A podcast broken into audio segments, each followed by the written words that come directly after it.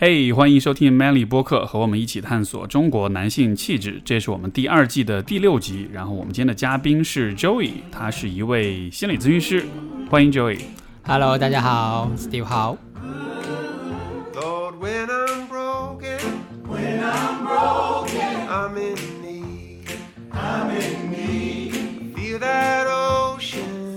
我们 Joey 是我们的老朋友，因为之前也上过我另外一个播客 Steve 说是。然后周易的关于周易特别比较特别的一个身份大家如果听那期节目就知道他是一位视障人士。是。对。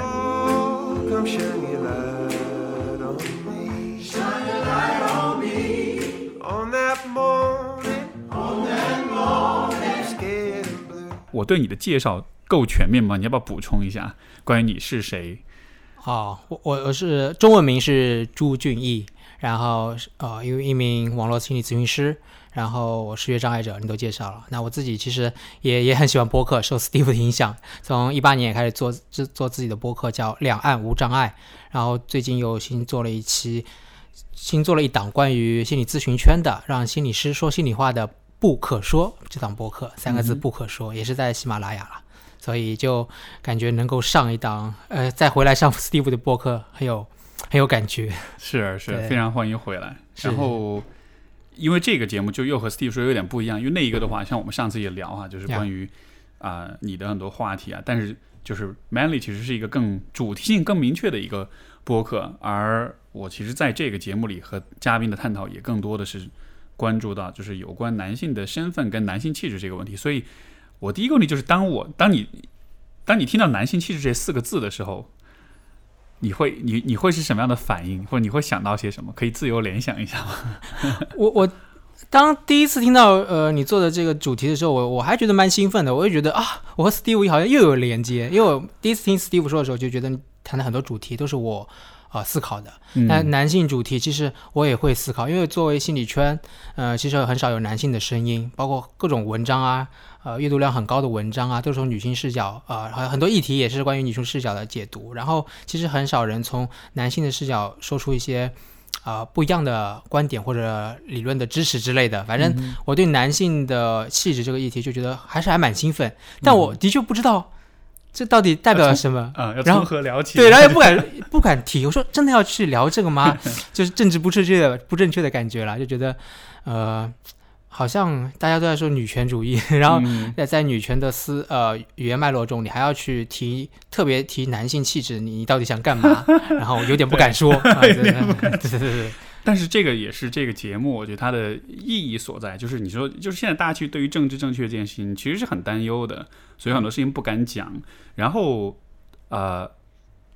但是就这个节目就是一个，就是你可以尽情的政治不正确的一个地方。啊，因为我。因为我觉得重点其实不是在于政治正确，而是在于嗯我们能有不同的声音能够被听见这样子的。对对，对对对，现在男男性都变成一个少数族群了，我们要发出少数族群的声音。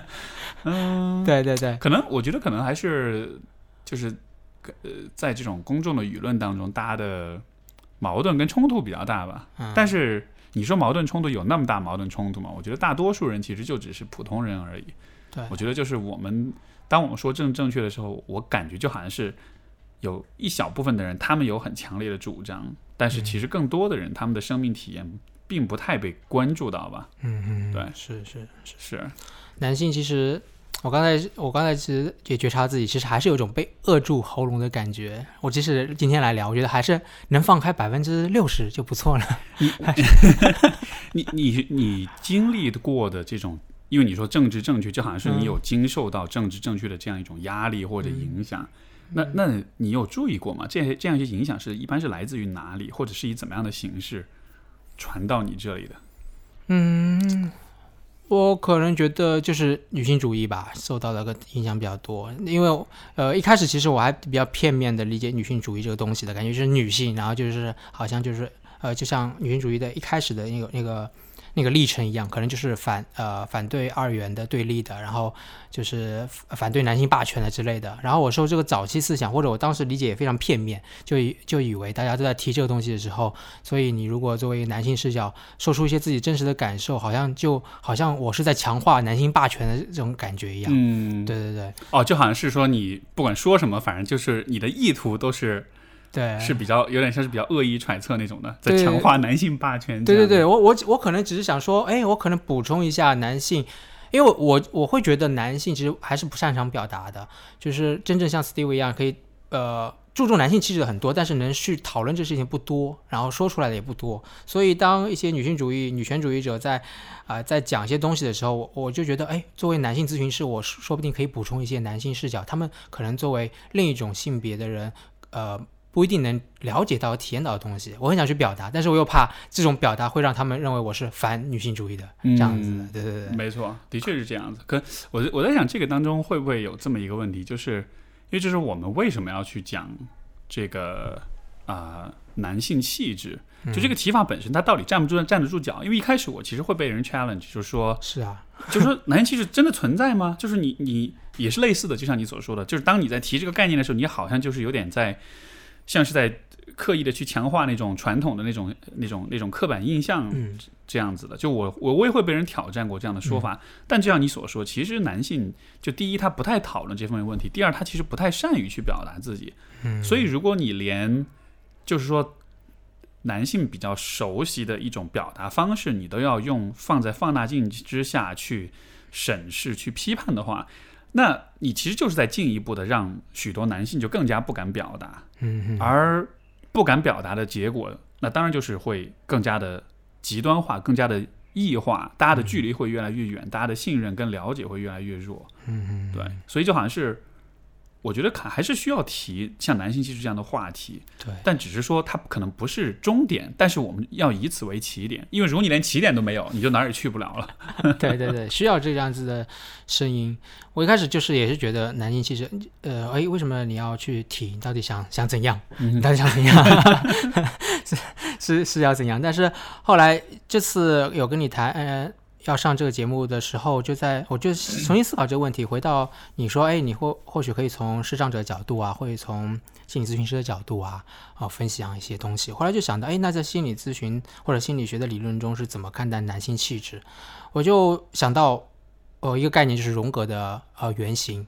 就是阿尼玛阿尼姆斯。对，那阿尼姆斯就是在女性啊、呃性别下的原型，男性气质的原型叫阿尼姆斯嘛。那我就唯一想到的就是一个这个点，我觉得非常契合。所以想到这个时候，我就突然通了。他只如果把 Steve 的这个关键男性气质这个概念改成阿尼姆斯，那我好像就好像就放下一些东西，就没有“男”这个词，你知道吗？阿尼姆斯又好像一个非常那个语言那个标签对对对，我就觉得哦，我说我们是在讨论一个东西，但这个东西就是他就用一个英文或者一个阿尼姆斯这个概念的时候，就就去掉了一些东西，然后我就感觉更自然了。而且这个是女性，因为阿尼姆斯在提的时候就是女性拥有的那些那些原型部分，男性的原型部分嘛，所以那个部分好像是哎女性就有的，嗯，然后只是在男性为什么不提阿尼姆斯？因为男性就是在在就在外面啊，但是男性和女性共有共通有的就是阿尼姆斯的部分，对，就是那个就是我可是可能我就会理解，哎，这个可能就是我们要讨论的男性气质，然后我就哦松了一口气。这个能跟大家解释一下吗？就是因为对于大家可能也许不是很了解，就是荣格讲的原型的话，这个阿尼玛阿尼姆斯到底具体是怎么一回事儿？OK OK，那就是荣格是一位很了不起的心理学家嘛，他在他在他其实呃，我觉得也和男性气质有点意思，就是他他是弗洛伊德的一开始的呃徒弟，然后但是他的反叛，因为和弗洛伊德很不相合，撕逼了，然后对，弗洛伊德是一个很那个。就是传统意义上很 man 的，就是、嗯 呃很很权威的，然后很呃甚至有点偏执的那样一个存在。但荣格是非常温柔的、细腻的，然后他会觉得，呃，这就是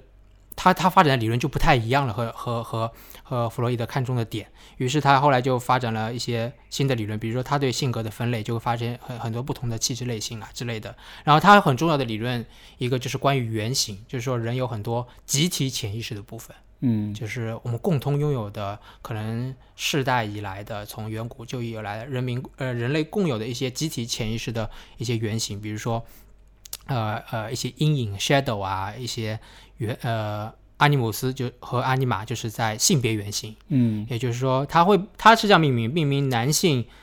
所拥有的那些呃女性女性气质的潜意识的部分称为阿尼玛，那女性拥有的那些男性气质放在潜意识的部分就是阿尼姆斯。嗯，也就是说，任何女性她都有很很有时候会很 man，有男性气质的表露出来的时候，那个我们会认为是她的原型的部分。也就是说，人人都有男性气质和女性气质。对嗯，明白。这个就是有些朋友听了这这个关于原型的理论，就会觉得啊，这好神秘主义啊，感觉神叨叨的，哈，就是这我也是觉得某种宗教性的这样。呃，但是我觉得可以补充的一点是说，其实这并不神秘，就是这种原型的产生和存在，呃，因为其实我们的。因为，因为就荣格他讲原型，他也研究宗教，然后所有的这些宗教故事，它其实都是人的集体潜意识的一种反应。而这个所谓集体潜意识，它到底是什么呢？就是你其实可以理解为，啊、我们的意识层面的这种认知，其实只代表了我们的很小很小的一个部分。更多的时候，其实我们是谁，或者我们的行为，我们扮演的角色，其实是被融入到我们的行为当中去的。嗯所以说，而我们的行为其实又是会模仿身边的人，模仿这个社会，模仿其他的人。就是说，我们的行为当中其实是蕴含着很多有关自我的知识在那儿。这一部分的知识可能并没有真的提被提升到一个意识的层面，但是呢，我们通过像宗教故事这样的方式，把这个把这些行为当中所蕴含的一些规则，把它提炼出来，然后这个提炼出来的东西，我们把它叫做集体无意识。但实际上呢，继承了继承了这些东西。，对，就是这些行为的继承，其实就是一代一代人，就是自然而然通过模仿。你像小时候小孩子对家长、对父母的模仿，它就是一个无意识的模仿跟学习的过程，然后就传承下来了。所以这个东西它其实是真实存在的，它不是说是一个哦有一个集体无意识，就好像是一个一个类似一个神，还是一个你知道很神秘主义的那种存在，它其实就是一个很客观的一个现实状态。所以当我们说到就是原型的时候，我觉得它其实就是人们通过一代又一代的行为上的这种观察和模仿和学习，然后传递下来。所以今天的我们在很多行为上会有一些啊、无意识的一些规则跟一些模式，这些模式其实我理解就是所谓的原型吧。嗯，对，不愧是泛心理圈的 科普作家，你看说的通俗易懂。呃，就是因因为因为一开始其实我说到这个问题的时候，我也觉得这什么鬼，然后但后来就还是听了各种人的这种诠释之后，我觉得后来慢慢就懂了。然后所所不过我觉得你很有趣，你提到原性这点，所以我们拿这个来解释男性气质，其实我也觉得是个蛮好的角度的，因为就好像是什么是男性气质。因为比如说，如果是比较后现代一点的嗯看法，就会认为男性气质是社会构建的，嗯，对吧？但是你如果从原型的角度来说，如果女性也有的，呃，那个女性的那个部分是阿尼阿尼姆斯，对吧？对，对吧？像那个部分，那是个社会构建嘛？因为如果一切都是社会构建的话，那女身上女性上是不应该有男性气质的。嗯，所以就所以所以我就在想，有没有可能其实男性气质它不完全是社会构建，它有一部分也许是就是这种。是是传递下来的，是嗯是模仿，是无意识的学习跟模仿得来的。对对对对对，我觉得我有更多的理解的是从传递下来的去理解。对嗯其实不管是其实语言的构建也是一种传递，因为我们过去的语言的输入也都是从，就是就是就算不是呃千年的沉淀呃和继承，也是至少我我活了三十年，就是三十年的这个积累。没错，对啊。对哎，我觉得语言也是个很好的例子，因为你想，嗯，因为就是语言会影响我们的思维嘛。对你怎么描述？你你你你讲什么语言，你就会用什么样的思维去看这个世界。对，就像比如说，呃，现在亚马逊丛林有一些部落，他们他们的他们是没有数字的，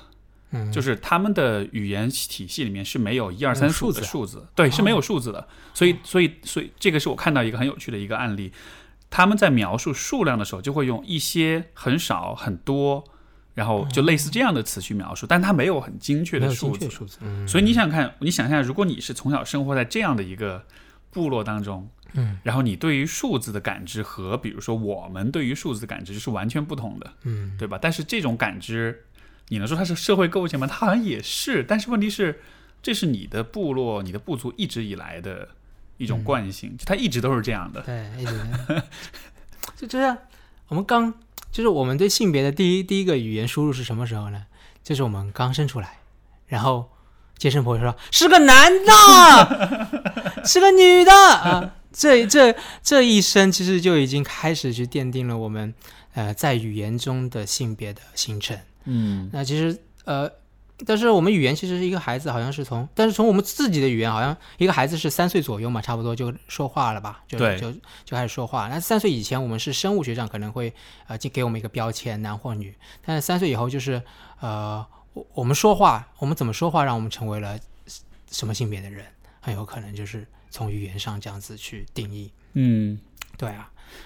呃，因为关于你的话呢，就是你的身份，我觉得有很特殊的一个方面，就是嗯因为你是也视障人士，对吧？也就是说，其实是是没有视力的，所以说在这样的情况之下。因为我觉得也是个很特别的身份吧，就是我我我之前访过所有的嘉宾都是在这个方面是和你不同的。嗯我我会非常好奇的一点就是，你觉得这一个部分和就是你，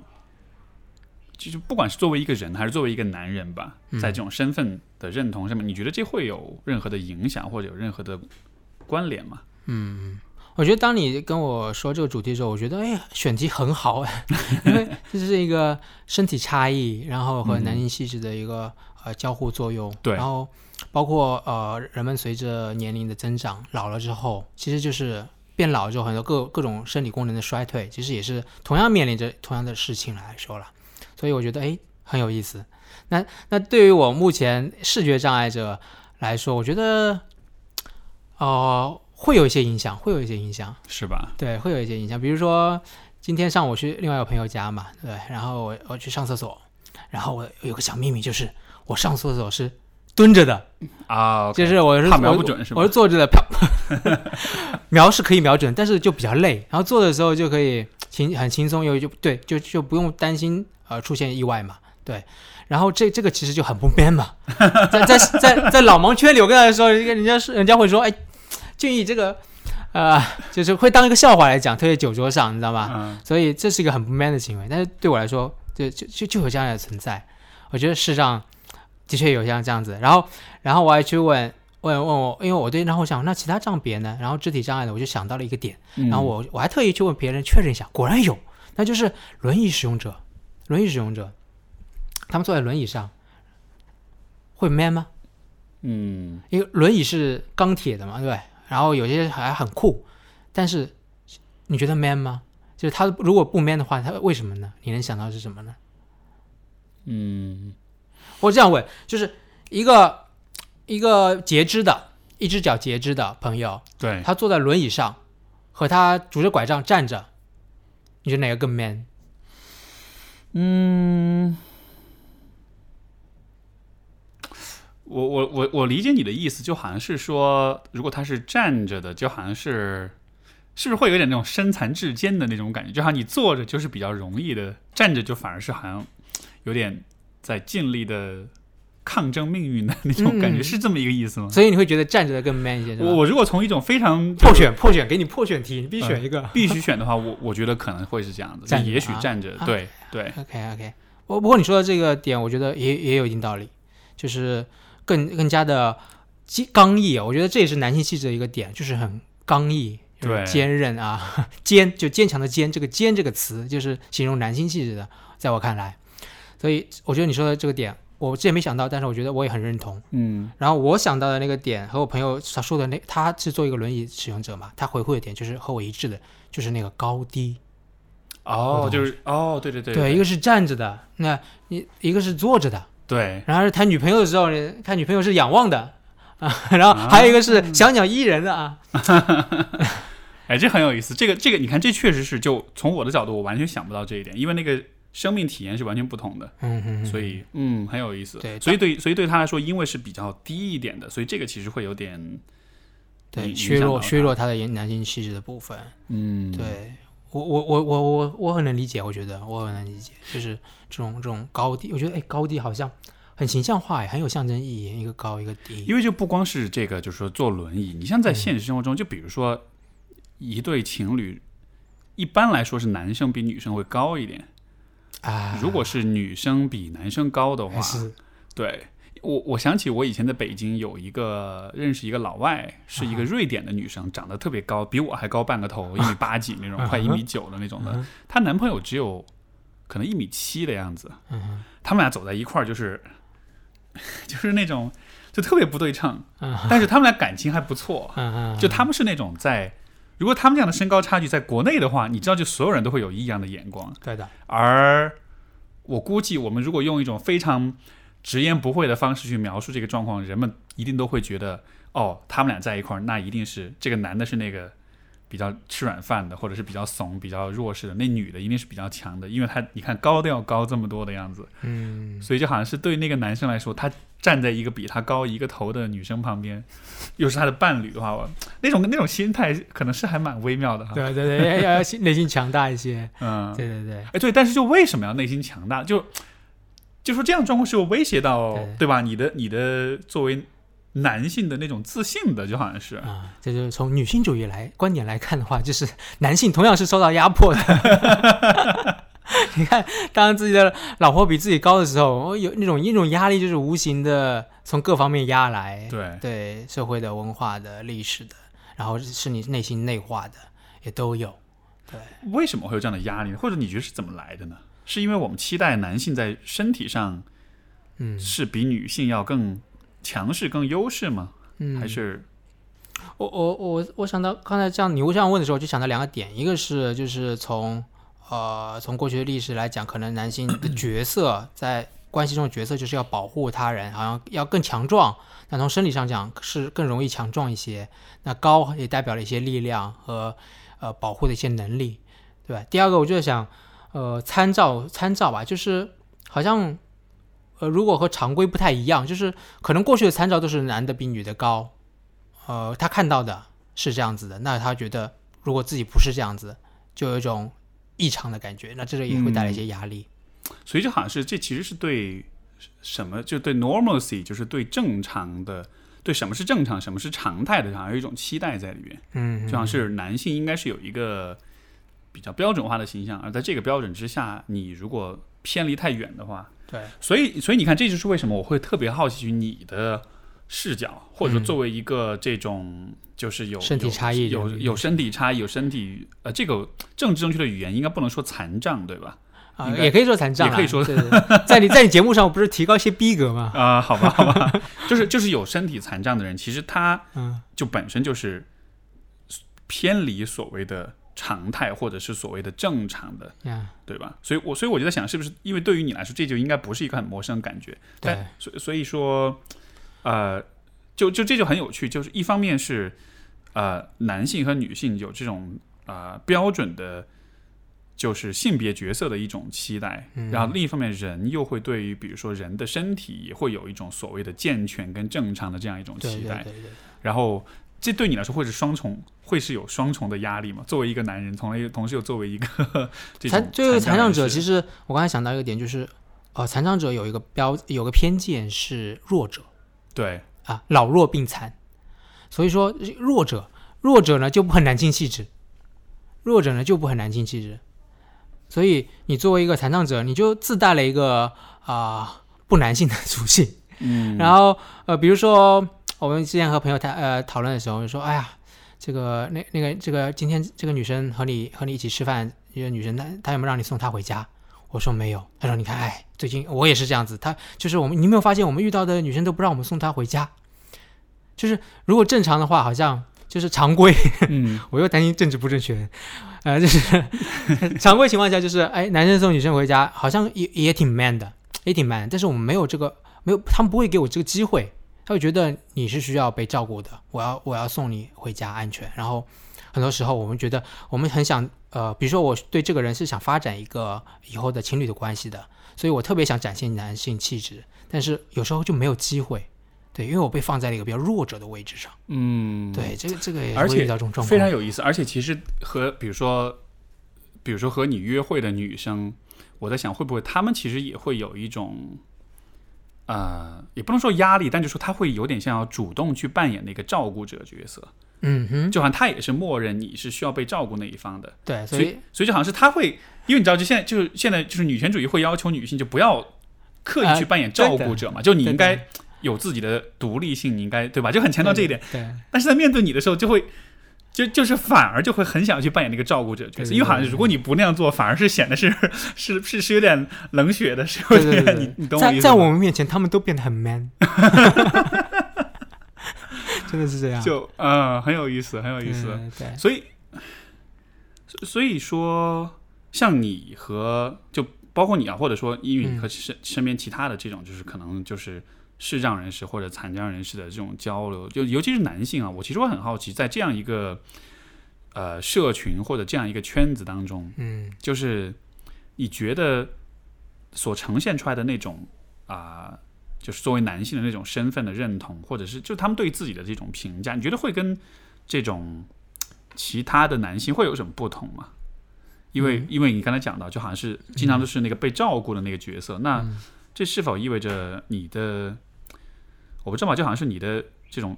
作为一个就不够 man 嘛，或者很多时候你是被照顾那一方，像是有点有意无意被人放在刻意呃被被刻意的放在一个弱者位置上的，嗯，这这会这会影响到你们吗？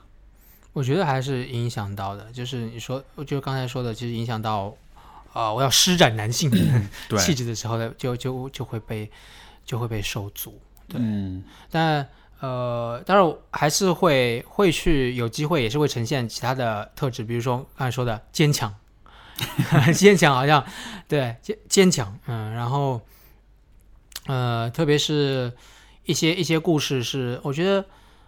当然，我觉得这个故事不分男女了，就是有些故事，就像我上午也和朋友聊到，有些残障人士在家庭家族里面会认为，哎，他是需要被照顾的，于是家里又生了二胎、三胎，对然后并且跟他后面的子女说，哎，嗯，然后以后要照顾哥哥姐姐之类的。但是后后面人生就翻转，会发现到后半段其实都是这个残障的朋友，他赚的钱是家里最多的，他反过来照顾家里，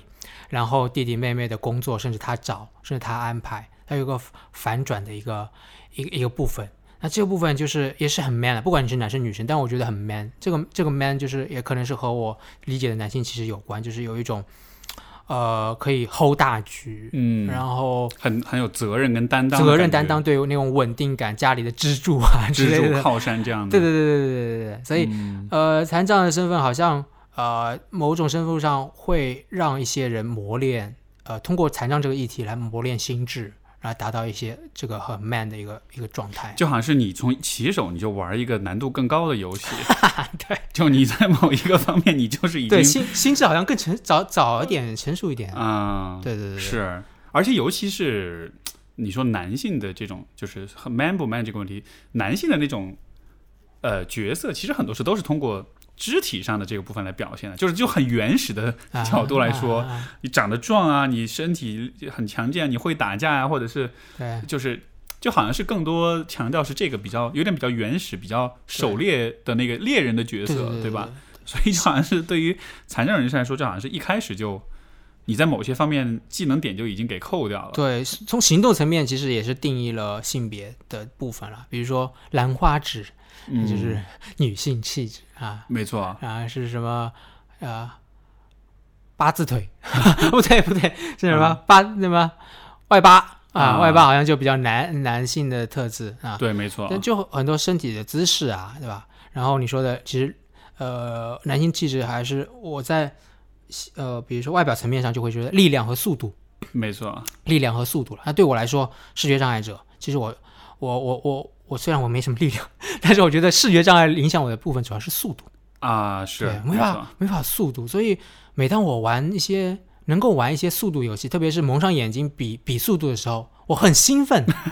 就终于到我的领域了。对对，到我的领域了，你们和我一样，然后我就觉得哇，我的东西不要可以被释放的能量，就是就很兴奋。就是，但是我平时的速度是没有办法展现的，我只能慢慢的，对吧？保保持一种正念的生活。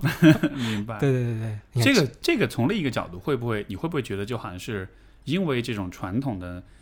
呃男性其实是通过比如说像你说力量、速度来体现，所以所以对于你来说反而是有点受限的，就好像是你能表达这个男性气质，你能强彰显男性气质的途径就这么一些，而这些刚好又因为自己的身体条件又被局限住了，所以就好像是会很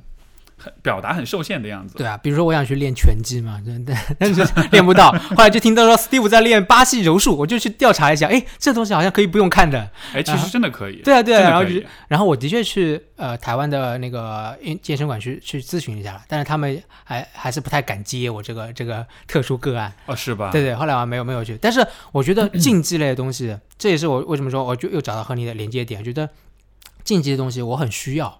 就是感觉生活中现在生活有一有股能量我是被没有被地方表达的，那我要找一个竞技的，就是我需要比赛啊、啊，我需要一些竞技的东西，我觉得那是可以让我释放一些能量，不知道这些能量算不算男性气质了？哎，我觉得很有意思哎，嗯因为就好像是你有那个想要去竞技的那种能量、那种愿望，嗯但是如果你真的去竞技的话，就是其实大家又对你会有一点像是网开一面的那种，就你懂我意思吗？对对对，如果是这样，就和正常群体的去竞技的话，对会这样子。而且我理解这个状况对你来说是，我我估计可能是很微妙，就是一方面呢，其实大家对你的那种照顾是出于一种就是善意，但另一方面，这种善意它其实其实也同时剥夺了你去竞技的这种可能性。嗯嗯，嗯，哎，这个这个和你提到那个巴西柔术中，你说女生就是也会被这样照顾，你是不是以前啊，对对对对对，是是是，也有点类似。会有点类似，对就好像是就好像是像我跟女生打比赛的时候，就就对对练的时候，确实力量差异很大，所以我真的就不想尽全力去打，但是这样子对于对方来说，就好像你没有得到那个，对，好像就就就没玩够，能量没有释放充足。没错，对，输的输的不 man，赢也赢的不 man。对，那那 对，所以你很你刚才说你有这个想要竞技的这种嗯能量，或者是这这个是这能更多说说看吗？这种我我不知道哎，这些我我我我在想我在想也是或许可以连接到男性气质，而且是比较原始的，呃，男性在在在整个种族或者部落里都是一个去去去去竞赛啊、呃狩猎，但他的竞赛也包括去争夺争夺呃伴侣的竞技，这些东西都是去比这些东西嘛，比如比如说雄性动物之间的这个战斗，也都是为了去得到一些呃东西，然后去体现一些自己的气质啊。嗯对对对，所以包括竞技，我觉得也体现了速度和力量嘛。就没刚才有错时候提到的速度和力量，就是这这是可以去，或许我不知道，我真的是喜欢的是那种就是比比较，就是比赛的感觉，还是我喜欢速度感觉。现在我又觉得，如果是一种我能一直去，哦，不过速度好像如果去跑步的话，好像就是如果是比如说慢跑比赛，和我让我去有人陪我跑一个就是五十米冲刺，我可能会选择五十米冲刺，我不会选择去跑慢跑比赛这种比赛。啊，对，好像好像就好像就是一种追逐那种极限的感觉吧，就是速度与激情。对对对，明白，哎，很有意思。嗯嗯因为因为我在听你讲的时候，我也在我也在想，就是好像就我不知道你的体验中会不会是这样，但就是就我站在我的角度，当我看到残障人士的时候，我好像会有一种默认的一种预设，就是他们都是不太具有竞争性的人，啊哈，就是他们都是因为他的身体条件所限，所以说他们可能没有办法。就比如说你一个坐着轮椅的人要跟我去赛跑，对吧？嗯就不可能。嗯但是就因为这种不可能，我就会默认它是没有竞争性的。但是当我听你讲到的时候，我就会觉得，哎，不对啊，其实人都会，就是不是说每个人都有竞争性，但也不是每个人都没有竞争性。嗯而比如对于你来说，你其实就刚好是有竞争性的那个人，嗯，然后这个和你的身体状况其实没有任何关系，对只是说你有竞争性。对对对对，就就这个是我我刚才注意到我自己好像是有这么一个预设，但是在你的经验当中，你会觉得他人会对你有这样类似的期待吗？就觉得啊，你你怎么可以很很拼？你怎么可以很竞争？对啊对啊，就爸妈就说你博士别读了啊，回来吧。对。对你这，然后都会就是呃，也会也会谈到，就是说，哎，我可能是不是想还要证明什么？好像竞争就是和常态的人竞争，好像你现在是残障，你是不是一种呃自我没接纳状态？所以说你非要去证明什么啊？好像在学业上要证明什么？嗯，对对对，好像就也会有这样的假设在这边了。对，就好像是会把这这个，我觉得就是不光是对于残障人士，我觉得对所有人，对所有很有竞争性的人，好像我们都会有这样一种偏见，嗯，觉得你要证明自己干嘛？对对对，对就你要不要这么拼？你知道，就是会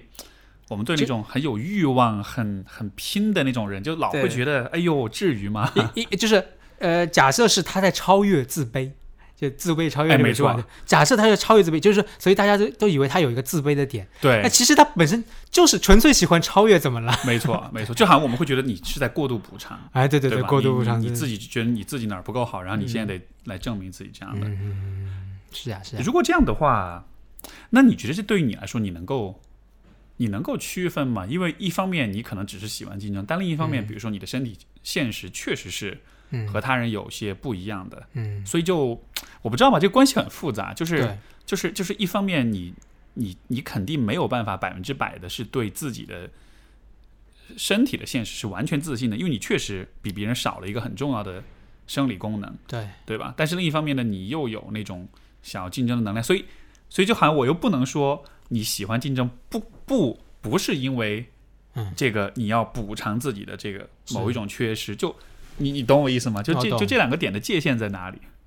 我觉得，嗯，我们我觉得没有界限，就是都我会我觉得都有，就像你说的，肯定都有。然后只不过我多做一步，就是说我除了看到呃补偿、超越自卑这一部分之外，我还看到了一个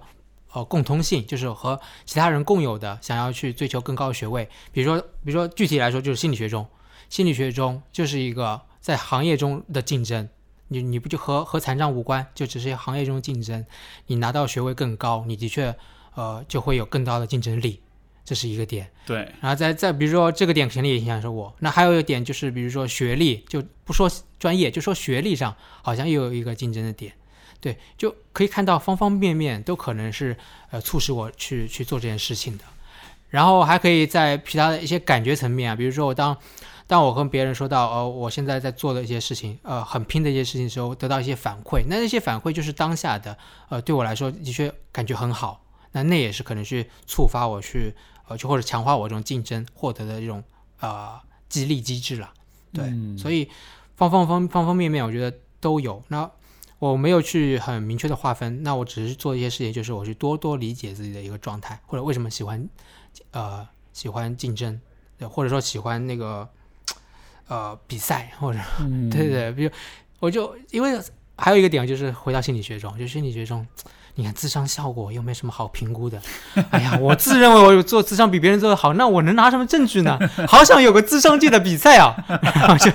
一直有这种幻想，知道吗？就是就要希望有个华山论剑啊。哎，你这么说，我真的觉得你还蛮具有竞争性的。就你会想要去跟别人比拼一下咨询的这个功力的话，就是就是嗯，呃很有意思。对，就觉得嗯，呃，这这个就是我们呃我们班上在讨论智商效果的时候，就是说，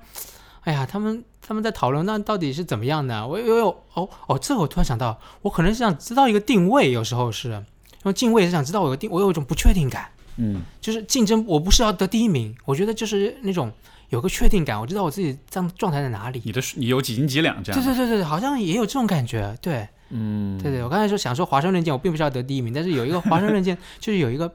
评价体系，好像是作为一个直男，好像 挺喜欢的东西，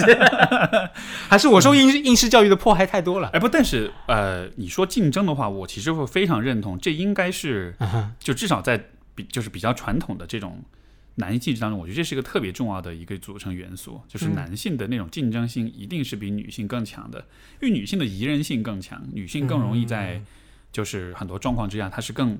容易相处，她是不会那么的针锋相对和那么的具有竞争性的。但是我觉得男性这个特质啊、还蛮显著的。嗯然后呃，我因为说到身体的这种就是呃这个残疾的话，我其实会想到一个点，嗯就是什么呢？其实嗯就是。就是男性的，因为我们因为上次我跟你在 Steve 说那一期对话，对我有一个特别有启发的点，就是说，其实这种就是残疾跟残障，其实这不是说只有所谓的残障人士才会有，其实人所有的人在生活的某一个阶段、某一个某一些场景里，他其实都会经历某种形式的残障，对吧？嗯。那么就这个对我非常有启发，因为我以前老是会把残疾人和正常人做一个绝对的划分，但实际上这个界限很模糊，所以由此我就也衍生出一个点，就是如果我们从身体的这种呃，就是暂时的、短期的、暂时的残疾、残障，从这样一个维度出发的话，你觉得男性最害怕自己残障的部分是哪里？啊，这个问题很好哎很难回答吗？啊，我估计很多男性听众听到之后，肯定第一反应就会想到，一定那肯定是阳痿啊！啊，阳痿身，因为我身体残疾，我我我也想，我第一反应当然是这样子啊，但是但是我在想，这好像没有谁？不敢讲嘛？好像对，没有人说自己残疾是阳痿，哎，是没错，但是我、我就是我就是会想提出这个点，就是因为对。我的理解当中，其实如果我们把阳痿也定义成是一种至少是暂时性的残疾嘛，嗯。就是你就是说你的身体功能嗯。失常了，嗯。对吧？从这个层面来说，我估计这应该是最 威胁到就是男性的对。啊、自信的这么一个状况，对对对，而嗯，那其实那个阳具，其实诶阳具算是第二性征吗？还是第第一性征？第一性征第一性征对吧？对，其实我就想到，因为说到阳具，我想到第一性征其实就是已经定义了某些男性和女性的部分了。就很简单，就是比如说，呃，男性的男第一性征是阴茎，阴茎的特点是什么呢？就是能屈能伸，然后很坚硬啊，对，呃，硬就是需要的时候需要它的时候很坚硬。没那这就是和男性气质一样，就是你需要你的需要你是个男人，需要男人的时候，你就要给我站出来，啊，你就要能扛得住事。对，然后你你是不是一个男人，也从你是不是能能屈能伸看出来。嗯，如果一个男的他是只能只不能屈只能伸的，我们其实不太会认为他就是特别 man，就只能他是一个脆，他很脆的。没错，对，然后所以所以所以你刚才提到杨主讲了这些，然后然后女性也比较女性气质，比如说女性的阴道就是一个非常包容性，它是一个包容的东西，而且它的可以可以呃变得很大，是吧？嗯。生育，所以它的包容性是很大的。而这些部分就是从第一性征上，就是也探到了一些性别，嗯。我就想到，对，对对对。所以就你看，其实，一些象征意义，对，没错，就是从象征意义上是这样子的。嗯，那我们如果在现实层面来说，就是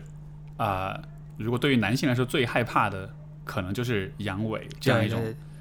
啊、对状况的话，你由此其实可以其实可以其实可以看出来，就是男性的那个自尊心是很脆弱的，就他其实对于自己身体的障碍是很难去。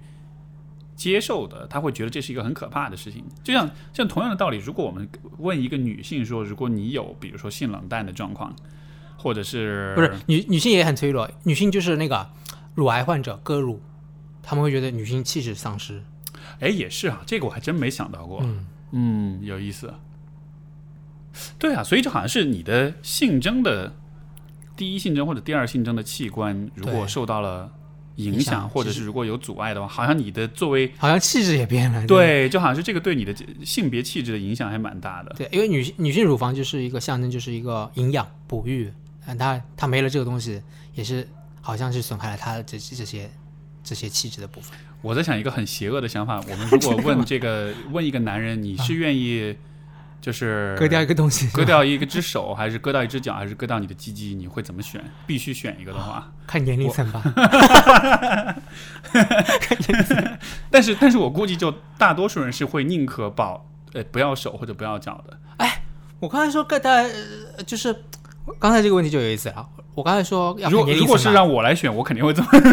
就是就是我在想，你你现在比如说八十岁的 Steve，、啊我，我刚才假设是八十岁的 Steve 会有可能会选择割掉鸡鸡，因为可能就不需要。反正也没用了。对，但是不一定哦。你去采啊访老年人，你去问这个问题，他说不定还是最终愿意保留他的这个东西，没错甚，至不愿意就是愿意牺牲手臂，就它完全不完全是功能性的，对对对对，很而像有可能。是一种很有可，能嗯我觉得很有可能。对对对对，所以所以就你很有趣啊，就因为你刚才也讲到，比如说就是要坐轮椅的男性，对吧？就是嗯，比如说我不知道有没有，比如坐轮椅的有一些人他。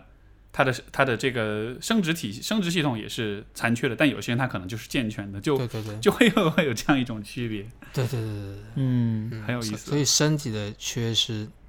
某些身体部位，它不仅是功不仅仅是功能上，而且是象征层面上的，会对气质是有影响的。嗯哼，嗯哼，对，对，但我不知道，我看不见了。就是，那呃，你觉得戴着墨镜呢？就是呃，有些盲人是戴着墨镜的嘛？你觉得觉得会有影响吗？就是是增加男性气质还是 减少了？或者对于呃眼睛看上去就是白白的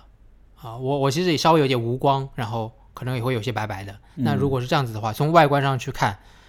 呃，你们会觉得是削弱还是和这个呃没有想到这方面？嗯，我感觉好像就戴着墨镜会给人一种，就像是一种神秘感，或者是有一种，就是就直观的个描述是很酷，是很很很屌的样子。嗯，但是我觉得它本质来说是你你阻碍了目光的眼睛被看见的话，嗯，因为眼睛其实能揭示很多人的想法跟状态跟情绪，嗯所以你阻断这个部分就好像会显得很酷。我觉得所以也可以延伸出来一个点，就是所这种就是所谓的男性气质，它好像是有一个比较冷峻、比较酷啊、比较酷，然后不那么容易被看穿，就 poker face 那种的。啊，那样的一种呃形象在那儿，所以如果你是显得是很过于富于表达的，对，你是太多的情绪流露的，就好像就是打引号的不够 man 的那种样子。对对对对对，就就刚才其实回到一开始说的，男性好像就没男性气质讨论的就不多，嗯，对，但其实男生就可能不善于去表达，去为自己的一些气质去辩护，没错，对，然后这种声音的缺失，其实呃就是呃，我觉得是一种沉默的螺旋，可能就是没错沉默了，对没，错。而且你觉得会不会有这我有这样一个感觉，就是啊、就当我们说到所谓的男性气质的时候，我不知道有没有可能是也跟竞争有关系，就是因为好像男性更强调竞争，所以反过来，其实男性也就会是更偏批判性的，更偏就是更 judgmental 的，呃，就是更更更倾向于去批判的那一那样的一个角色。所以，比如当我们看到其他的男性是身体是残缺的，或者是阳痿的，或者某一个方面是缺陷的、是不足的，就好像是你本能的就会有一点点那种呃优越感，或者是那种居高临下的感觉。就我不知道吧，就是。因为我就在想，当我们说到比如说残障人士的时候，包括就我们刚刚讲的阳痿的时候，嗯就当就我非常非常诚实的说，当我知道一个男生是阳痿的时候，我当然不会公开的去嘲笑他或什么，但我心里面是肯定是会有那么一点点的那种，啊，这个这个就和我蹲在马桶上上厕所 小便一样，我觉得是，就很诚实的说，一定是有这样的感觉的。对对对对，就这个感觉都不是说你你你是否有那种意识，你是否懂得平权，或者是你价值观正不正啊什么的，对就是那个那个感觉，你知道是很本能的。嗯，嗯，是很本能的，对，这是很本能的事情。嗯，那就刚才提到的反叛啊、批判啊，当然女性主义也是有呃女性性别女性的也会有这样子，所以说他们就也是有男性特质的，嗯就他们的阿尼姆斯那个时候就是会被会被会比较多的呈现。对，对。不过我我我我之前还想到一个点，就是我觉得也蛮重要，就是当我们在谈男性气质的时候，其实呃很重要的声音是来自女性的，就是女性怎么认为什么是男性特质？就是男性特质是被女性定义的，女性特质是被男性定义的。我会这样去想，啊就是我会想，比如说像有一个相互审视、相互评判的这么一个过程。对对对如果如果说这个建构并不是我们男的自己来建构的，是是另外一端去建构我们的，我们在他眼里的被期待成什么样子，呃，或者就就被建构起来了。所以说我就会很想，呃，如果问，就我很想回去调查那些，呃，调查一个女性，我我去问男性记者，我就问他们，就说你什么时候觉得你的老公很不男人？你什么时候会说？你他妈太不男人了！你他妈是个男人吗？那 这代表着什么？当他说你他妈是个男人的时候，代表着什么？我很想知道。嗯这可能就是。他背后对对对男性气质的那个期待，我觉得那个东西会啊会蛮有意思的。对，啊，很有意思，因为因为我我估计我估计这个可能还是和和生存的压力有关系吧。就是说，嗯其实自古以来，人类社会其实都是经历，以及两性之间其实都是经历着巨大的这种呃生存跟生生育这方面的竞争。啊，就是说，女性其实是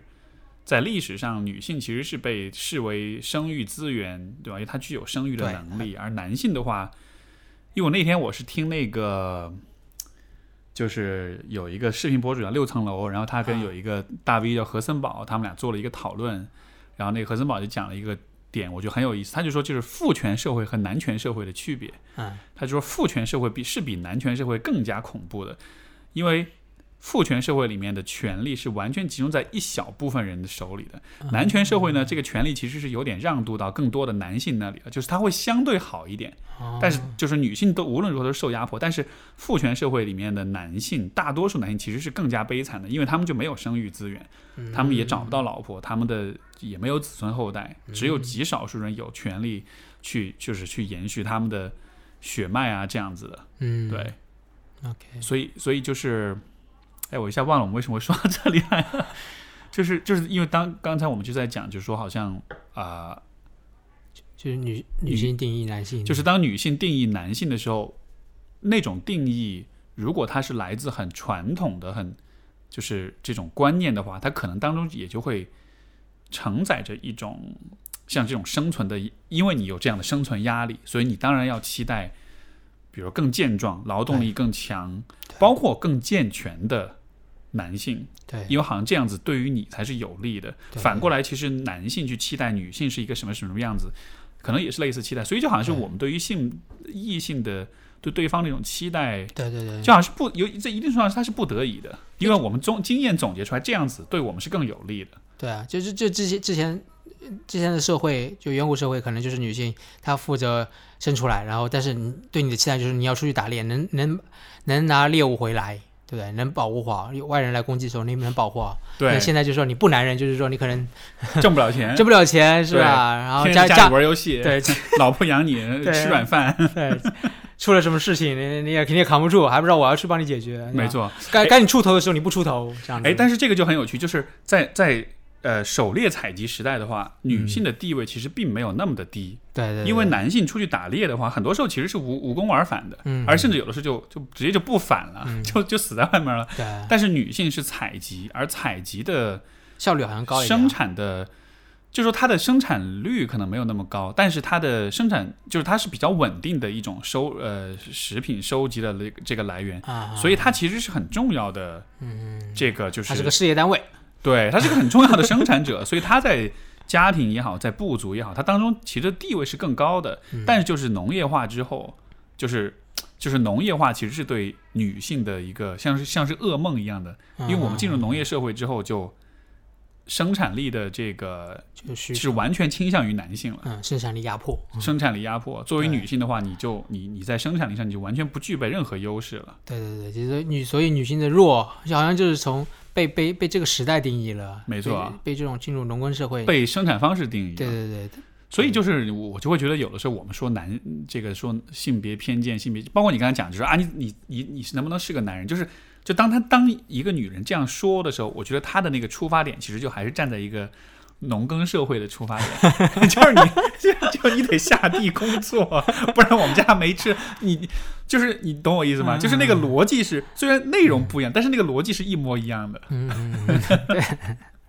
还有那种担当啊，就是说出这种话的时候，有时候就是呃，可能他在责怪那个男的没有担当，就是可能比如说承认错误啊，或者知错认错之后，那些也也有时候会听到这样的话。我觉得没，错，当另外一半不承认错误啊或者就是欺骗、撒谎，对嗯。撒谎的时候，嗯就是说，对，好像这这个这部分也会说你不男人，但但难道女人就可以吗？嗯，很有意思。我我还有一个问题是，嗯。当我们说到男性气质的时候，其实大家都会想的，就是就男性气质是怎么来的？其实对于男生来讲，最开始的人生的第一个示范，嗯。绝大多数情况其实都是父亲，啊，对，父亲，对吧？嗯，所以我会很好奇，就是啊、呃对于你来说，你会怎么看待？就是一个一个是你和你父亲的那种影响，你觉得他是如何影响你对男性气质理解？另外一方面就是也是因为你有这个视障的这个状况，嗯所以在这个方面，你觉得这个对你放这个这一个部分放在你们的关系里，又会是什么样一种影响？嗯，首先我觉得我父亲对我影响，呃，我我可能过去没有意识到会有什么影响，但这几年呃有机会去，特别是到台湾留学，然后每次回家和家人的一些闲聊，听到了他的一些故事，嗯然后我就觉得有很多的重叠性，然后像这种重叠性的时候，我就觉得哎，好像我也挺认同的。就还蛮喜欢听他的故事的，他的一些奋斗的故事，他也有呃离家啊，他他有一些很很和我类似的经验，比如说他一个人，就是他也是他从小也是好像做，他和在他的同龄圈里做一些不太一样的事情，好像也蛮特立独行的。然后呃，然后他呃后来自己也是喜欢呃自己做事，不太和人合作，好像也不太擅长。然后后面还有什么？还有比如说他他去学他去学徒，他是学那个木工的，然后常规的，呃按照理论来讲要学三年还是两三年？对然，后他非要跟他师傅说我要我要两年，我两年，我说你，然后师傅说不可以，他说你反正到时候看吧，就看我的那个质量，然后就是看他看我的学学习的程度。后来他就真的很尽早很快的就毕业了，就这是让我想到就是我这这些东西和我认同不一定就是我我还蛮认同一些东西的，是吧？然后就觉得好像他也是跟你一样，就你们都是追追求速度的。追求速度的，对我发现对，的确，我会觉得他是蛮蛮蛮，呃，蛮蛮蛮 man 的一个人的啦。对我会觉得他蛮，所以说他的一些呃事情就会影响到我。刚才还想到一个什么，忘了。就感觉其实你说到他的这样一些特质的时候，其实是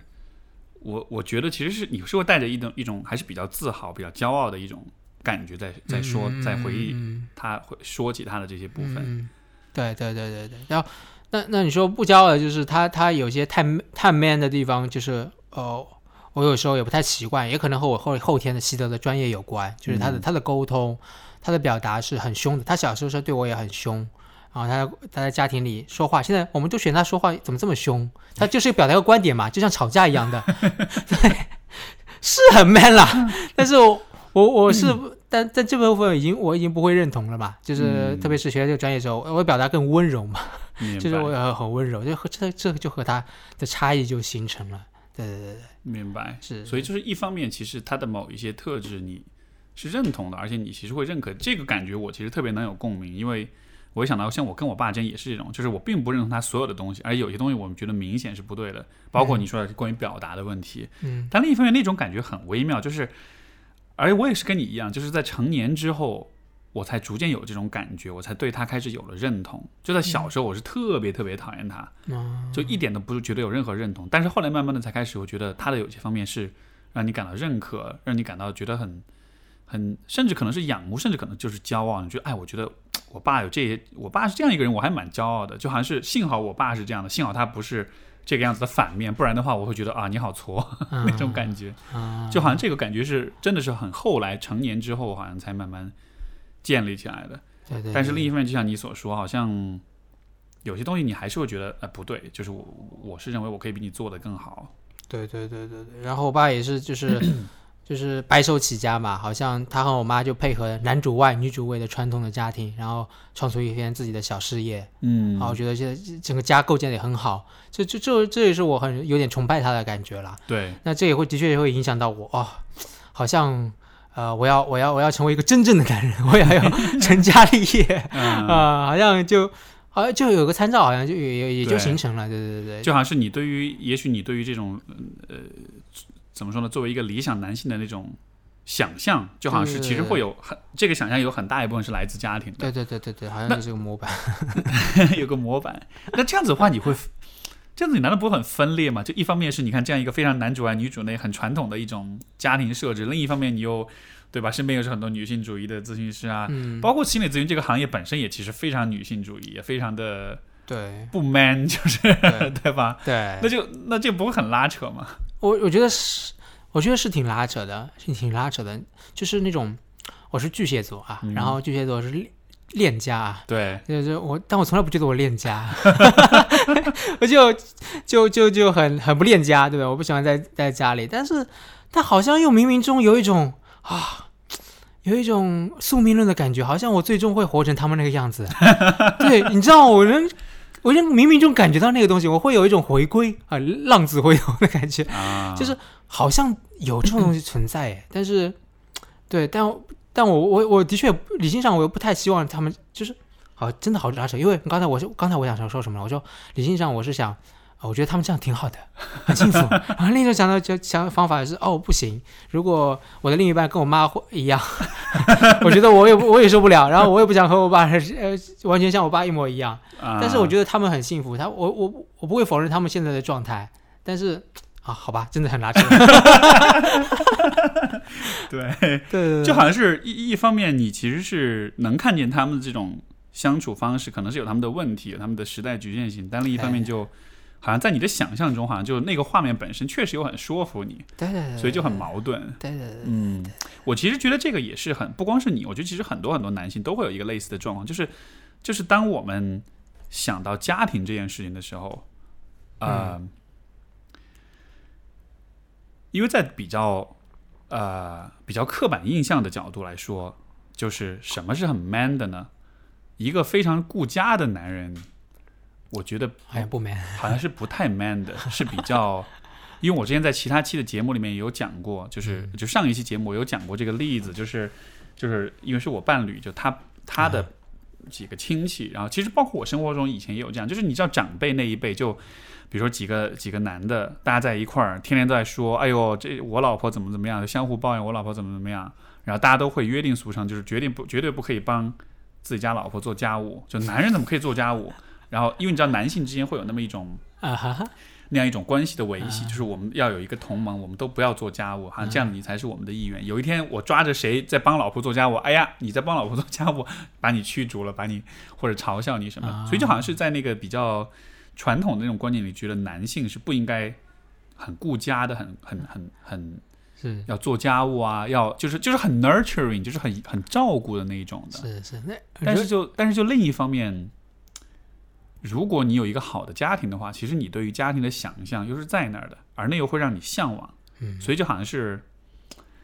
就还是就是还是那种拉扯，对，你懂我意思吧？对对对。然后你刚才说到你你们 就是你的那个画面之后，我就想到我最近遇到了一个画面，就是一群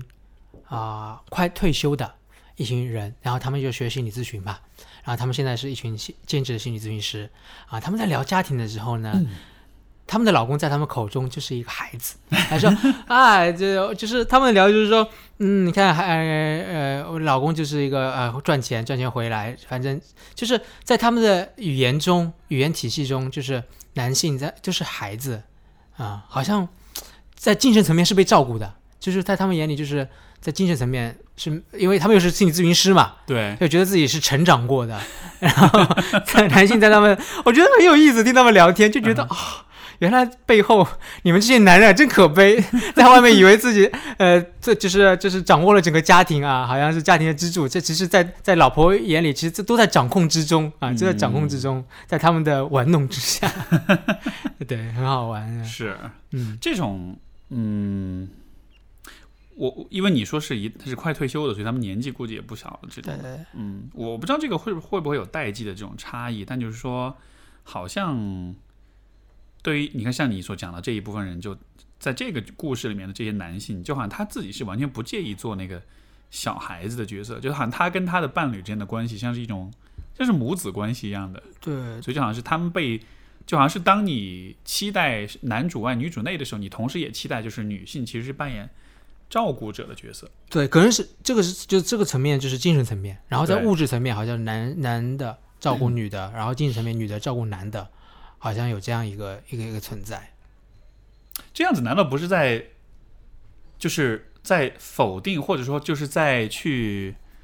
呃，就他其实不是那么的鼓励男性，比如在心智在情感上的那种成长跟成熟嘛？就好像是你应该依赖你老婆，而且你已经在物质上照顾她，所以理应当她应该照顾你，所以你就保持幼稚的状态，然后让她来在情感上照顾你。就就虽然这样，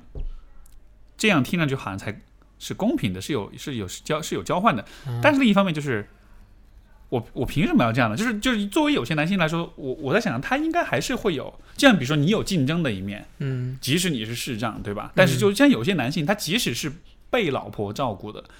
但是也许他也是想要自己情感上是有成熟度，是有成长，是有发展的。那对那样一个环境，那样一种观念之下，反而就是你自己的愿望就被，就是就是有点被制约了的样子。首首先，他要有愿望，他要有觉察，他要觉察。对，有些男性会觉得没有没事，可能在就在这些这些女性眼里，他们是没呃这些男性是没有这方面的成长的觉察的。嗯，他们可能把一生的精力都放在了去啊金钱竞争上、地位竞争上。对，明白。对对对，这可能是比较更多见的状况。是，对，这个也是一个现象，我觉得。再回到就是呃。如果讲到你市长，不是就讲到父亲的关系的话，嗯，也也联系到就是市长这个状况，嗯，他他对你这个状况是什么态度？我父我父亲还是蛮蛮开放的，对残疾的接纳度，他其实呃，相比我妈就更更接纳一些，更接纳，然后很也很早就说，哎，你就接纳自己的状态，你拿该拿走手杖就出去，嗯该告诉别人自己是残疾人就是残疾人，OK，对他还蛮还蛮坦然的。然后，但是呢，他在他在我呃去呃，比如说想让我，比如说刚才说的，我可能也想成为一个真正男人，我也要成家立业。但是我如果说这个想法，他一定会说，哎，你不需要这样子，对，就是你你只要呃，就是你你你只要简简单单就好了啊，你只要。能活着 不是不能这样说，他应该不会这样说，他应该 就是说，嗯 你就是一个保证基本生活就好了，不会对我高期待，就是对，呃，对残障的呃子女都有一个低期待嘛，或者是或者一个中期待。对，对对对，这可能是一个呃，也是一个弱者是，就是一个弱者标签，然后一个中期低期待状况，所以在他们眼里，我可能就呃不需要成为一个男人啊，嗯或或者说不需要成为一个呃我我想我想象的那个呃独立的成家立业的 这种这种这种状状态，只需要可能就就一般就好了。明白，但但在我心里可能会觉得，呃，父亲是一个榜样，是吧？然后或者其他的榜样，或者或者这这些都是潜意识层面的。我就想可能会想要变得更更更更更更独立一些，啊，更独立一些。他的这种姿态，就是以你对他的了解，你觉得是是他发自内心这么想，还是说他只是出于也许是对你的一种更照顾，或者是就像你刚才说有点贴弱者标签，所以他好像是不想，就好像是就好像是他是在用这种方式表达对你支持，所以他才这么做，就是你懂我意思吗？他是真的会觉得说，因为因为我不知道，我就在想，比如说父亲对于儿子，就可能还是会觉得有点望子成龙那种期待，就你知道那种情感的东西，所以就，但是他，我就想象，如果把我放他位置上，他又看到可能自己的孩子是有这样一个障碍的话，那应该应该，我不知道吧？你觉得呢？他的心态可能是怎样的？我觉得他现在应该是受还是受呃残障的传统传统模式的影响，就还是认为残障是一个呃比较障碍的、受限制的群体，所以他的他那个期待还蛮还蛮真实的，就是一个残疾人身份，你就要安分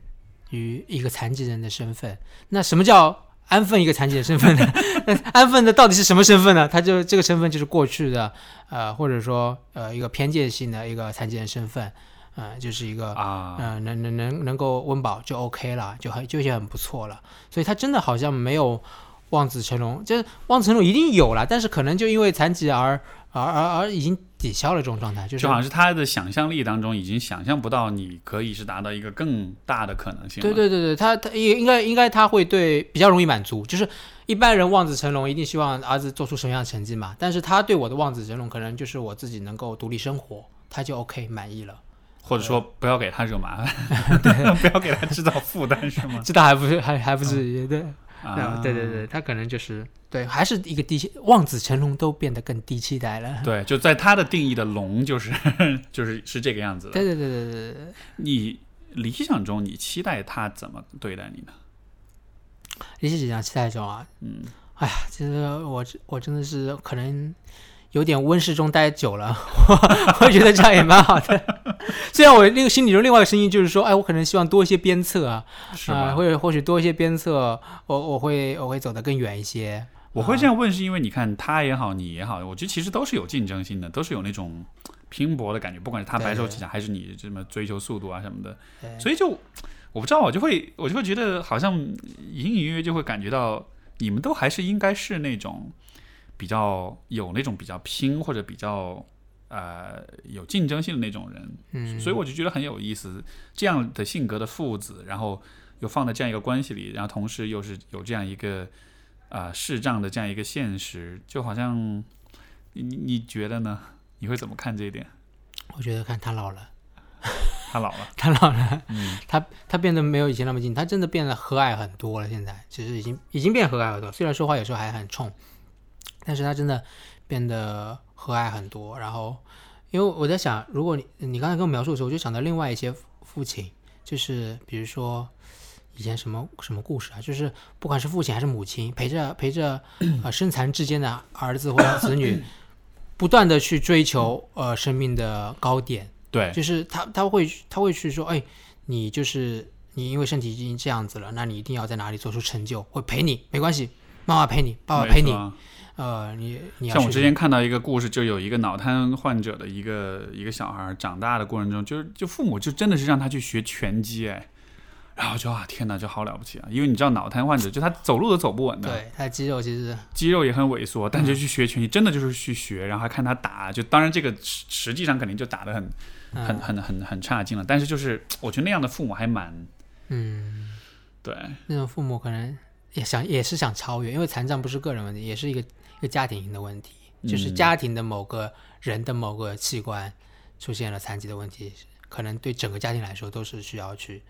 去接受的，是然后超越这种。用用超越的方式，用不过度补偿的方式，也可能是整个家庭都在做这件事情，也有可能的。嗯你刚才也说，你说其实你是也是，也许是期待他是给你更多一些鞭策的这种的。对对对对，我我我有可能对有有一个声音也 是觉得，他或许有多多些鞭策，我不知道我多些鞭策我会我会怎么样，我会啊，我会真的是会更努力的，还是会觉得啊，就说你不不不要鞭策我了，我会变成另外一端，就觉得我都这样了，你还要鞭策我，这种声音会不会也会出现我这种，哎呀，我懒惰的人性又要暴露了，这样子，对对对，嗯，很有意思，很有意思。呃，如果如果用三个词来描述你理想当中的男性气质的话，你会选哪三个词？哦，哎，这个你你自己也有说过吗？你之前你说我自己吗？啊、你是在第一季说的还是什么？呃，我其实现在没，我我我暂时没有就是回答过这个问题，我都是每一期去问嘉宾。你是要让我现在作答吗？啊，或者你先想一下，呃然后我说完之后再你再，选择说不说。你先说吧。对，我我其实，啊，也其实也很难打。我现在随便先自由联想几个，最后我再对筛选成三个，好不好或者？是最最是，你可以先说，就是最先到你脑海里的是什么？就力量、力量、速度、行动力、稳定性、责任感，啊，稳定性，对，情绪稳定性，嗯，对，力量、速度、行动力，好嗯像这三个是有点像是一块儿的。他们好像是跟一个人的行动，跟一个人的这种嗯。呃，就是行动能力有关，嗯。就广义的行动能力，还不只说是肢体的。好，那那那你那这样，你这样概括我就非常明确了，啊那就行行为层面就是很很呃对力量、速度、行动行动力，然后情绪层面就是比较稳定性啊，比较嗯。稳定性、内敛性啊啊也不一定内敛，就是稳定性，就是能，然后还有就是思维层面上是比较逻辑性，嗯，对对对对明白。为为为什么是这三个方面呢？就是你啊，我我其实我是怎么想的，就是一个很 man 的女性 是什么样子的，我就我就冒出来一些形象，啊，就是哎，这个这个很有意思，这个我是第一次听到这样的解题思路。很 man 的女性是什么样子？对，很 man 的女性我就想到，哎，现在先啊，行动力很快啊，啊，就是做事雷厉风行那种。对，然后就是思思辨能力很强的，我觉得哦，好 man 啊。对对，然后那些不是就是就是呃情绪还蛮蛮稳定的，就不会 一惊一乍的，我也觉得呃会还还挺 man 很酷的这样的感觉。嗯，对对对，明白。这个问题我一直没有回答，其实是嗯呃，我觉得更多是因为这个节目本身，包括现在我对这些问题的思考，也都是在一种探寻过程中。就是我其实并没有答案，嗯包括我像我问你或者问所有的嘉宾，嗯我在问的时候，其实都不是说啊你要给我一个答案是怎么样的，而更多的是说，我只是好奇大家是怎么想的。但是我个人的话，真的还没有说非常明确的觉得应该。当然你，当然你刚才提供那个解题思路，我觉得还蛮有意思。就是如果是看比较 man 的女性是什么样子的话，像比如说当我看到我伴侣的时候，我觉得她就是一个还蛮挺 man 的一个女性，就她是有很男性气质的那一面的。啊，她为什么 man 呢？其实就是你所讲的这一些，就是啊做事情的那种雷厉风行啊，然后就是，但是你说情感上稳定，这个我觉得倒不一定，嗯哼呃，因为我觉得情感上很丰富也是很有意思的，嗯就是你像比如说，呃，因为因为我在想，情感上我很稳定的另一面，是不是也就意味着你的情绪是很压抑的，好，我我的另一面是情绪化，情绪化，对，区别是什么呢？这就是人格特质中的情绪化，就是情绪其实波动大，一个波动小。对，哎，对啊，所以说波动小，那有没有可能是你要很压抑你自己情绪来保持这种波动小呢？因为实际上我觉得很多也有可能，也有可能就很多男性就是他不表达情感，我觉得他其实就有这样一个意义在里男性面。气质嘛，对不对？对，就是就是你要 做一个很好像看上去很稳定的人，你就得很压抑自己的情感表达，就好像是你表达太多了，你就会变得不稳定。是，对，对对啊，嗯嗯，然后还有就是很很逻辑、很理性这样子的，在思维层面。对，嗯很有意思。呃，如果从这个呃，因为刚才我们讲父子关系是你和你父亲的关系，嗯，我不知道你有没有有过这样的想象，如果有一天你做了父亲的话，嗯，你会想要做一个什么样的父亲？呃，你的不怎么 style，管你的他风 不怎么管他。哎，不怎么管他，嗯放羊放羊放羊管理的父亲，对，对，我觉得就对，真的是放放羊，是吧？对 对，放羊，嗯，就是丢到河里让他自己自己学游泳的那种。为为什么会是你为什么会期待自己是这样的呢？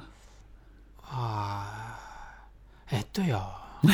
我我我刚才想象的时候，我想象的是男生，哎，就是我的孩子是嗯儿男生，子是吗对对对对对对。如果女生好像又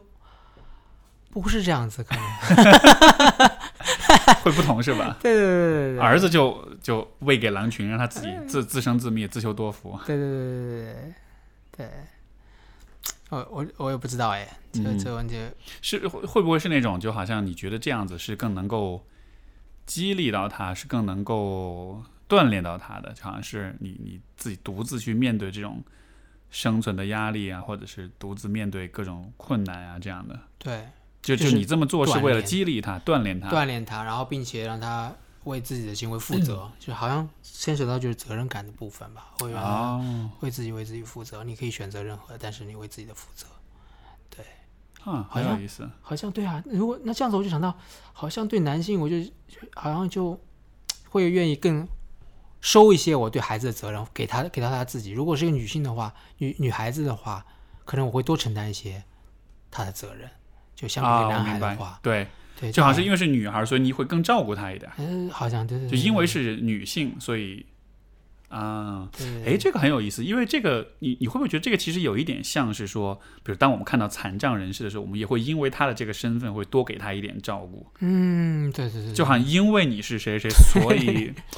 你你明白这个意思吧？嗯是是是，很有意思，对，有点先就先入为主，有点就是先入为主。就自己对自就这也反映出自己的一个期待和想象，自己内心的一些东西。，对，嗯，因为你是残障人士，因为你是女孩儿，所以你可能在某些方面会比较对弱，或者是会比较对需要支持，甚至也会想要说，所以你可能不是那么一个很有竞争性的人，所以说不要给你那么大的压力。对啊，所以就是我们心中的想象啊，这些想象好像就限制了眼前这个实实在在的人。这非常有意思。对对对嗯，如果从就是男性的成长的角度来说，你觉得在你的经验或者在你的理解当中，什么样的事情是能够最有助于他们的成长跟发展，是能够让他们就是简单粗暴一点说，就是就是什么样的事情是能让一个男人更好的变成一个更 man 的人呢？这个问题我很想问我爸，因为他说他曾经说过。啊、男人总会有一天会突然一会一夜之间长大的，然后我我一直还没有机会问他，他什么时候一夜之间长大，到底是什么事情？就是他会说男人是在他男他说男人不用担心他不成熟，他早晚会有一夜之间长大的时候。啊，我，就我就我就很期待，到底那是什么？我很想问我爸。对，下次呃你这么问我，下次回去一定要问问他，也也许就是。也许就是你刚才说的，就是当你被自当你被扔到河里自己去游泳的时候，啊，对，啊，对，好，这个扔到河里游泳到底象征着什么？嗯嗯，嗯，很有意思。至少你在河里游泳的时候，你不有你你会不用太担心视力的问题，因为反正游泳嘛，就哎也不需要太多看见。真的是，真的是，因为我是台湾玩溯溪溯溪，我觉得还蛮喜欢，因为什么东西溯溪就溪溪流里走路嘛，一种运动。叫什么溯溪溪？，对啊啊，，我还是第一次听说这个词。啊，你一定要去玩啊！就是在就是在在溪溪流里里面走路对啊，然后溪流那是一个运动对对，它是一种运动，就是它水就逆流而上，啊，逆流而上，所以说你要呃抵抗着水的力量，然后就是走在河底嘛，河底就是突突凹凹凸凸的，然后有时候溪流很很大，会冲倒你之类的，你还要靠很多的攀岩的技术啊，抱抱住石头啊之类的，就非常有意思。那哎，刚为什么说到这个？哦，说到水对。然后我是怎么根据，我就觉得在里面蛮自由的，因为水流会给我方向，因为我只要逆流，然后水的和我的触触觉会告诉我一个方向。啊，对所以在里面我反而觉得自由，就是你刚才说水里水里为哦，我其实不用太担心视障啊这个东西，对对对，还蛮有趣的。啊溯溪下次去玩，是吧？对对对我觉得这就是出出去出去郊游的时候做的事儿而已，这个会成为一个运动项目，我觉得还啊，还蛮有煞有介事的。对啊，这是个就是就像攀岩一样的户外户外体验的项目啊，还还蛮对，是，哎，不过也是啊，像攀岩也是，就是因为有因为有重力在，所以你永远都是知道你的方向在哪儿的，啊，对吧？对对对就是好像跟那个是有点像的。是的，嗯因为重力在，知道方向，至少知道我是在往上的。对，没错。嗯，所以有可能这个，我觉得这个这个意象还蛮有意思的，也会让我联想到说，呃，就可能作为一种总结，我其实觉得今天跟你聊下来之后，我会有一个感想，就是其实作为男性，就包括可能作为女性，我觉得都会是类似，就是其实重点就是你知道你的方向在哪儿，你知道你自己想做什么。比如说你可以是一个视障人士，但是你很有竞争心的话，你很想做一个什么事儿，那要去做，但是。有的时候，好像那种性别的偏见也好，人们的那种预设也好，会因为你是一个女生，因为你是个男生，因为你是一个呃残障人士，所以好像就会对你有一些预设，觉得你这些事儿是你不可以做，或者是你你不用去做的。嗯，但是好像最终这个判断还是由你自己来决定。对对，那个方向，就靠自己的方式 去把握那个自己人生的方向。嗯，对，所以就 我得出一个结论，就是如果一个男生阳痿了的话，你就把它当做是一种身体的残疾好了，这种暂时的残疾。但是嗯你看，我看到你在面对这个问题的姿态的时候，嗯，就是可能大多数的人他没有这样的经历，所以他觉得很可怕。但是实际上，我从你身上看到的，我我觉得很棒的一个特质，就是说你你是能接纳自己这个状态，你你也是能够在以你的方式去找到一些你的方向感。就是你刚才用那个溯溪的那个比喻，我觉得特别棒。我看不见，但是我能感受到水流，嗯，所以那也是一种方向感来源。对对，所以就嗯，这样子的话。我不知道为什么总是会说到阳痿这件事情，但是就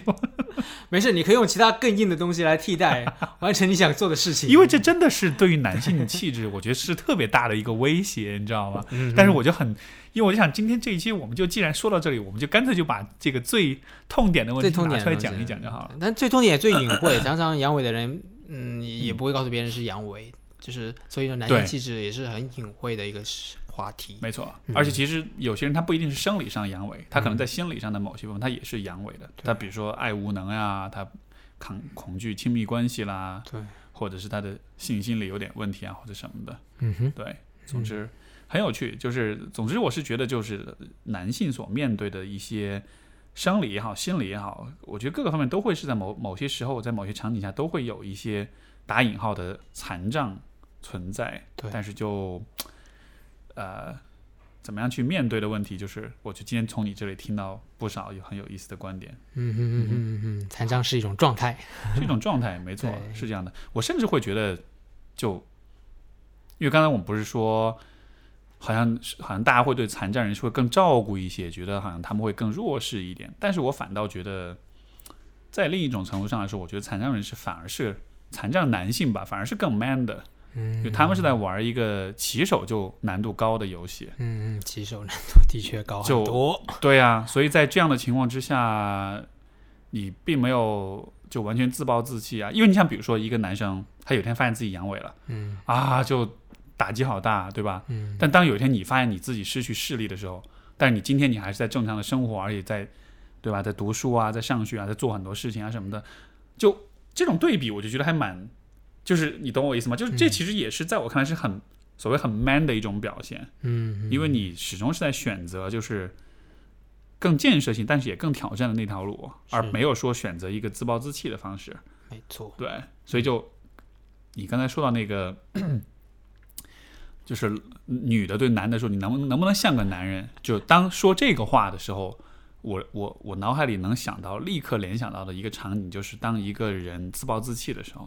我觉得那个就是非常的不嗯 man 的时候。嗯，对，所以从这个就这可能是我的审美嘛，对，就是永远都不放弃。所以可能从这个层面来说，我觉得就你提供的是一个更更 man 的一种示范吧。不管受到什么挫折啊，站起来，是不是男人？是男人就站起来，重新站起来。好好，请听众们记住 Joey 的这个谆谆教诲，是男人就站起来。好吧，那我们今天这期节目就到这里，聊得非常开心。好，谢谢，好好，谢谢谢 Joey。嗯，好好，那我们就下期再见，拜。拜。